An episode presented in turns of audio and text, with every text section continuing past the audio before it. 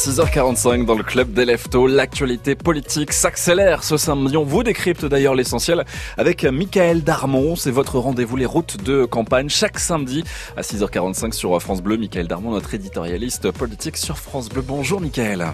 Bonjour, bonjour à tous. Bon alors nous reprenons la route cette semaine en direction des élections législatives. Cette fois-ci, on va en parler. Mais tout d'abord, Emmanuel Macron va aujourd'hui à 11h, on l'a dit hein, dans nos rendez-vous d'infos depuis ce matin, inaugurer son nouveau quinquennat. Une cérémonie inédite pour toute une génération politique, Michael. Oui, parce qu'Emmanuel Macron se succède à lui-même.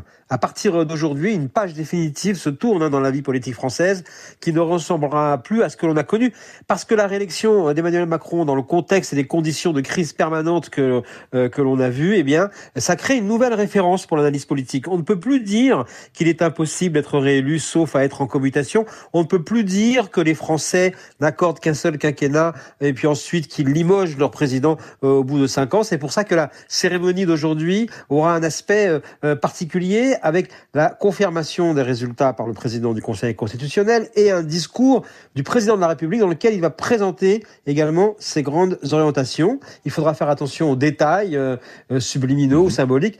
En 2017, par exemple, la garde républicaine avait joué un air de l'opéra Don Giovanni de Mozart, euh, l'air qu'on appelle l'aria du champagne. Eh bien, c'était le passage où Don Juan, au sommet de sa puissance, provoquait le système. Bref, c'était l'essence du premier macronisme, en quelque sorte. Oui, oui on va suivre ça de, très très près euh, tout à l'heure. Ce qui est nouveau également, Michael, c'est qu'Emmanuel Macron ne se représentera pas en 2027. Est-ce que cela peut euh, influer d'une certaine façon sur sa manière de conduire ce nouveau quinquennat par rapport au premier? Bah, il sera intéressant de, de, comprendre, on verra au fur et à mesure comment agit un président de la République qui n'est pas tenu par une réélection.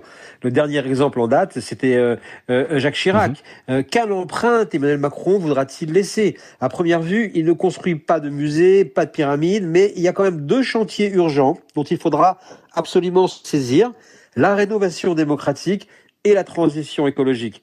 la prise de parole d'un ancien conseiller du président Macron, Sylvain Faure, associé aux, Mormons de la première génération, comme on dit. Euh, euh, pour lui, euh, il dit l'élection présidentielle révèle une France au souffle coupé. Et c'est effectivement une formule qui interpelle. Bon, en tout cas, ce qui est sûr, c'est qu'on aura une première indication de ses intentions avec la formation du, du gouvernement. Oui, qu'il présente sa démission avant ou après la cérémonie de réinvestiture. Le gouvernement Castex est de toute façon terminé. Euh, Emmanuel Macron cherche un profil pour incarner à Matignon une nouvelle ère. Mais il y a des critères qui ne changent pas. Le ou la chef du gouvernement, eh bien, euh, sera surtout un fondé de pouvoir du président qui entend bien rester celui qui décide en dernier ou en premier ressort. Bref, la Ve République ça reste une pyramide. Oui, c'est vrai. En tout cas, on va scruter euh, de près ces euh, échanges à venir et les directions aussi prises par le gouvernement d'Emmanuel Macron. Merci beaucoup, Michael Darmon. Et on se retrouve, nous, samedi prochain.